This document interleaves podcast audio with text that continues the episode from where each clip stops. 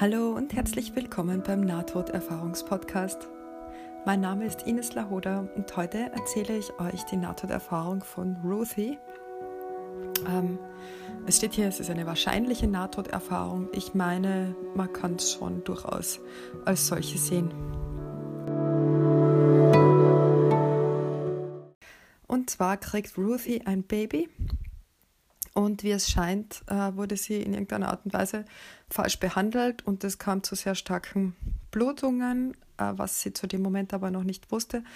Und sie wird in den Kreissaal geschoben und hat starke Schmerzen. Ähm, und äh, dann beginnt diese Nahtoderfahrung. Sie schreibt, es wurde Zeit, in den Kreissaal zu gehen. Ich war verstört wegen den Schmerzen, als sie mich in den Raum rollten. Ich bemerkte das Licht, das von oben auf meine Liege schien. Es war das Licht des Doktors. Ich begann einen summenden Ton zu hören, wie laute Käfer in den Sommermonaten. Dann schaute ich an die Decke und sah die kleinen schwarzen Punkte dort. Typisch in einem Krankenhaus. Die kleinen schwarzen Punkte in der Größe, eines Bleistiftgummis begannen sich miteinander zu verbinden. Der summende Ton wurde lauter und lauter, während die Punkte begannen, eine schwarze Leere zu formen. Ich fühlte ein Rauschen, wie wenn Wasser und Luft über mein Gesicht und meinen Körper rauschen würden. Das war, als die Punkte sich ziemlich stark in einen Tunnel verwandelten. Ich war darin, mit Kurs in einem Winkel, der rechts von mir und leicht nach oben führte. Es war dunkel, aber es hatte Substanz, nicht mehr nur wie eine Leere, sondern mehr wie ein Tunnel. Es war nicht gemütlich um meinen Körper herum. Ich konnte graue und dunkle Materie um mich herum sehen. Ich ging durch den Tunnel mit den Füßen voran. Seit ich meinen Sohn damals gebar, dachte ich bei mir, oh, dies muss das sein, was das Baby sieht. Dann sah ich ein Licht, ein perfekt rundes, helles Licht. Es war weiß. Ich sah es und dachte, wie perfekt rund es war. Dann, als ob die Zeit überhaupt nicht existieren würde, war ich zurück auf der Liege mit Doktoren, die herumeilten, und ich wusste nicht, was passiert war oder was vorging. Ich wusste nicht, ob ich das Baby schon hatte, aber es kümmerte mich nicht. Ich lag da, schwer atmend und jedem zulachend, der herumeilte. Ich wusste, es war nicht wichtig. Ich wusste, alles war in Ordnung. Ich wusste, dass sogar, wenn mein Kind missgestaltet oder tot war oder im Sterben war, alles in Ordnung und wunderbar war. Ich lag dort mit diesem Allwissen. Ich wusste zu der Zeit, dass alles richtig war. Alles hatte einen Grund und ich wusste, dieser Ort war nur ein Traum. Die Erde ist nur ein Traum und nichts Schlechtes kann wirklich geschehen. Ich wusste, wir waren hier, um zu lernen aus unseren guten und schlechten Zeiten. Ich wusste, es war die Liebe, lieben und Zuneigung und zu lernen und es an andere weitergeben. Dennoch erinnere ich mich daran, dass ich mit niemandem redete. Es war nur ein Gefühl, ein wissendes Gefühl. Es war vielleicht eine Minute oder zwei, dass ich mich so wissend fühlte. Dann wurde ich wieder normal und drehte mich hinüber, um meinen kleinen Sohn zu sehen. Ich machte mir noch keine Sorgen um ihn. Ich wusste noch nicht, ob das Baby ein Junge oder ein Mädchen war weil ich noch wusste, dass alles wunderbar war, egal wie. Ich hätte in dem Moment ein schreckliches menschliches Wesen lieben können. Ich hätte in jenem Moment eine Person, die mein Kind ermordet hätte, verstehen und ihr vergeben können. Ich hätte sie umarmen können. Sehr sonderbar, weil ich jetzt nicht so bin, aber ich erinnere mich an das Gefühl, weil ich Dinge wusste. Aber die Normalität übernahm mich wieder. Bald fragte ich, ist das Baby lebendig? Geht es ihm gut? Und dann, ist es ein Junge oder ein Mädchen? Ja, das war die Nahtoderfahrung von Ruthie oder die wahrscheinliche Nahtoderfahrung. Ich finde, dass das eine war, weil sie hat ähm, einen Tunnel und sie hat ein Licht und sie hat auch dieses Wissen. Und ich finde, dass da in den Details ganz viel drinnen steckt. Also erstmal ähm, beschreibt sie einen summenden Ton und das ist etwas, das ich schon öfter gehört habe, das beschrieben wird, wenn die Seele oder der Geist oder wie man es jetzt auch nennen will, den Körper verlässt und in die Astralebene oder eine andere Ebene ähm, aufsteigt oder eintaucht. Ähm, das geht oft einher mit, mit Summen oder Grillenzirpen oder Rauschen oder Klingeln in den Ohren ähm, und kennzeichnet eben diesen Übergang von einer Ebene in eine andere Ebene. Und sie schreibt, der summende Ton wurde lauter und lauter. Und die Punkte, die sie da an der Decke sieht, man kennt ja diese Platten, die da oft an den Decken in Krankenhäusern oder sonst öffentlichen Orten sind, da, die haben dann so Löcher. Und die fließen irgendwie zusammen und, und verwandeln sich in eine schwarze Leere. Und da kommt sie quasi raus, also steigt sie aus dem Körper raus und, und äh, diese, diese Punkte verwandeln sich in einen Tunnel und den geht sie entlang anscheinend mit den Füßen voraus oder sie, also sie schreibt geht, sie geht. Ah, und sie schreibt, es ist nicht gemütlich um meinen Körper herum.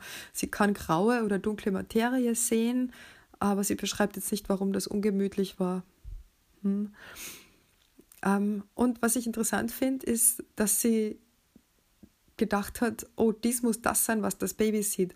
Denn eine der psychologischen Theorien rund, ums, äh, rund um Nahtoderfahrungen ist ja, dass das eine, äh, eine neu, neue, eine nochmalige Erfahrung der Geburtssituation ist. Ja? Auch da steckt man ja in einem Tunnel quasi und wird dann rausgeboren ins Licht. Und laut äh, mancher Psychologen soll das eben eine äh, Reinszenierung der Geburtserfahrung sein. Dem widerspricht natürlich, dass das Baby jetzt im Geburtskanal nicht nach vorne schaut und auch bei weitem nicht geht oder äh, irgendwie, sondern dass das ja mit dem Gesicht nach unten liegt. Das heißt, es, es kommt ja mit dem Scheitel voraus, wenn es normal liegt, zur Welt, jedenfalls nicht mit dem Gesicht nach vorne.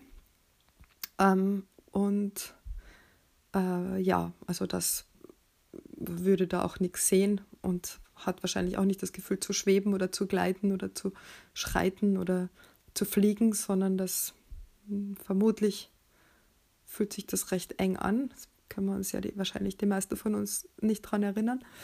Ähm, natürlich könnte man argumentieren, ja, okay, aber unser Verstand funktioniert nun mal so, dass er Dinge um, uminterpretiert und dass er eben diese Geburtserfahrung später oder im Augenblick des Todes als Tunnel uminterpretiert, weil man halt dann so konditioniert wird, dass man Tunnels kennt oder wie schon in den letzten Folgen beschrieben, ähm, Auspuffrohr oder Höhle oder sonst irgendwelche ähm, engen Räume, durch die hindurch man ins Licht kommt. Also ich finde es interessant, dass sie das da erwähnt, dies muss das sein, was das Baby sieht. Ich weiß nicht genau, wie es gemeint ist. Vielleicht meint sie auch, dass das Baby noch im Licht ist oder das Licht sieht oder, oder sie meint tatsächlich auch den Geburtsvorgang. Ich weiß jetzt auch nicht, ob das ja ein Kaiserschnitt war oder so. Ja, keine Ahnung, da, da geht man dann ja nicht durch einen Tunnel, sondern ist gleich im Licht, wird quasi ins Licht gehoben.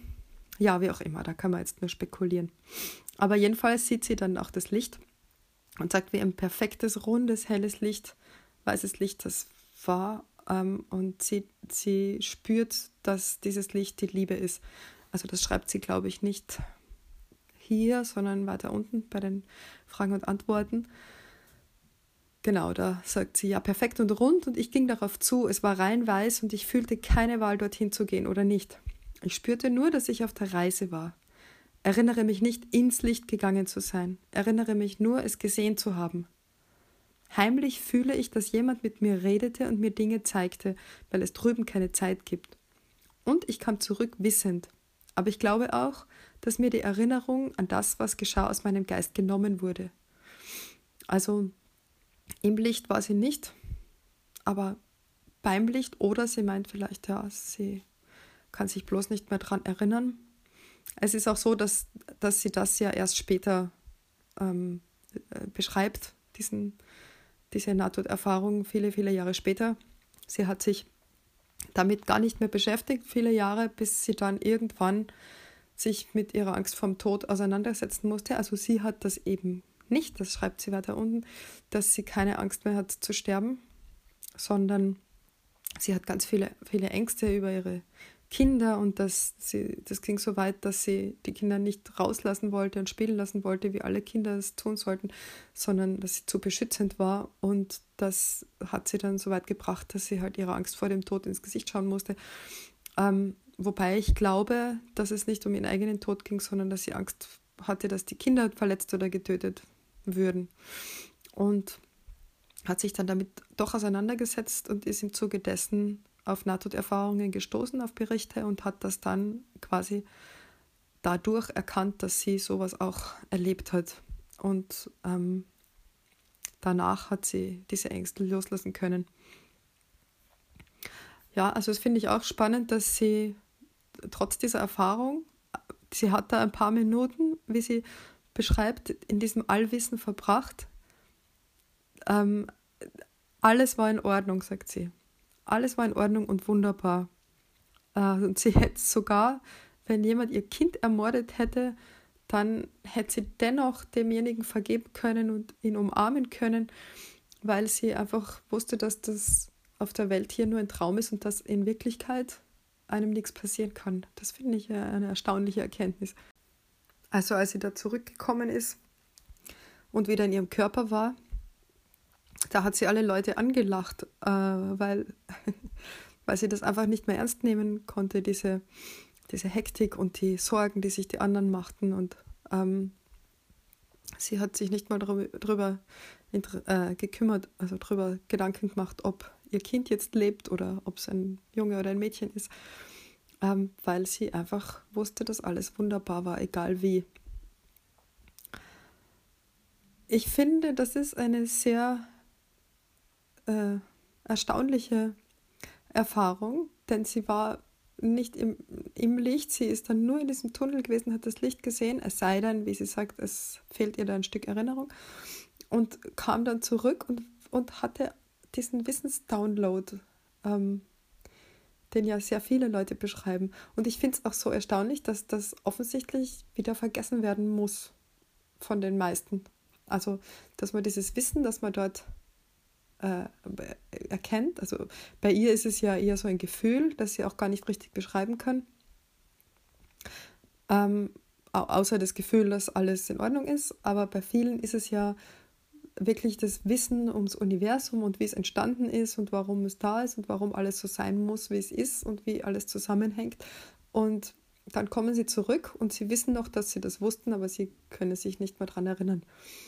Ähm, und das bedeutet meiner Meinung nach, dass dieses Wissen für uns irgendwie nicht, entweder nicht relevant ist oder dass es absichtlich ist, dass wir das vergessen, damit wir uns auf diesen Traum, so wie sie das nennt, hier wirklich einlassen können. Es ist so wie, wenn man im Traum, ich weiß nicht, wenn man im Traum immer wüsste, dass man träumt, dann würde man niemals Albträume haben, weil dann, oder auch schöne Träume, es ist ja im Traum, wenn man jetzt nachts schläft und träumt, auch so, als wäre das real. Meistens. Also es gibt zwar manchmal Träume, mir passiert das manchmal, dass ich im Traum merke, dass ich träume und mir dann denke, ach so, ich träume das ja nur. Aber meistens ist es ja schon so, als wäre das echt. Und das muss so sein, weil sonst würde man das ja nicht wirklich erleben, dann würde man ja nicht wirklich teilnehmen. Es gibt zu diesem Thema ein Buch, ich glaube, es war Mary von Ella Kensington. Ich schaue das später noch nach und, und schreibe das in die Show Notes. Ähm, und da geht es auch um dieses Thema, dass da eine Seele auf die Erde kommt und inkarniert und sie vergisst aber nie, dass sie eine Seele ist, die halt hier ähm, auf die Erde kommt, weil sie neugierig ist, wie es hier ist. Und sie weiß das immer und deswegen hat sie nie ein Problem. Und da kommen alle möglichen Sachen vor. Und irgendwann wird sie sogar verhaftet und oder kommt in die Psychiatrie und irgendwas. Und immer ist es für sie immer nur, ah, interessant. Und ähm, sie hat einfach kein Problem, weil sie weiß, dass das alles nur halt eine, eine Erfahrung jetzt auf der Erde ist und sie in Wirklichkeit eine göttliche Seele ist. Und ja, die Frage ist, warum wir das hier ob wir das vergessen wollen oder vergessen sollen, um wirklich eintauchen zu können in dieses ganze dramatische Geschehen, das sich hier auf der Erde abspielt. In unserem privaten, persönlichen Leben, aber auch im Kollektiv. Das finde ich eine sehr spannende Frage. Ja, So, jetzt bin ich kurz ins Plaudern gekommen.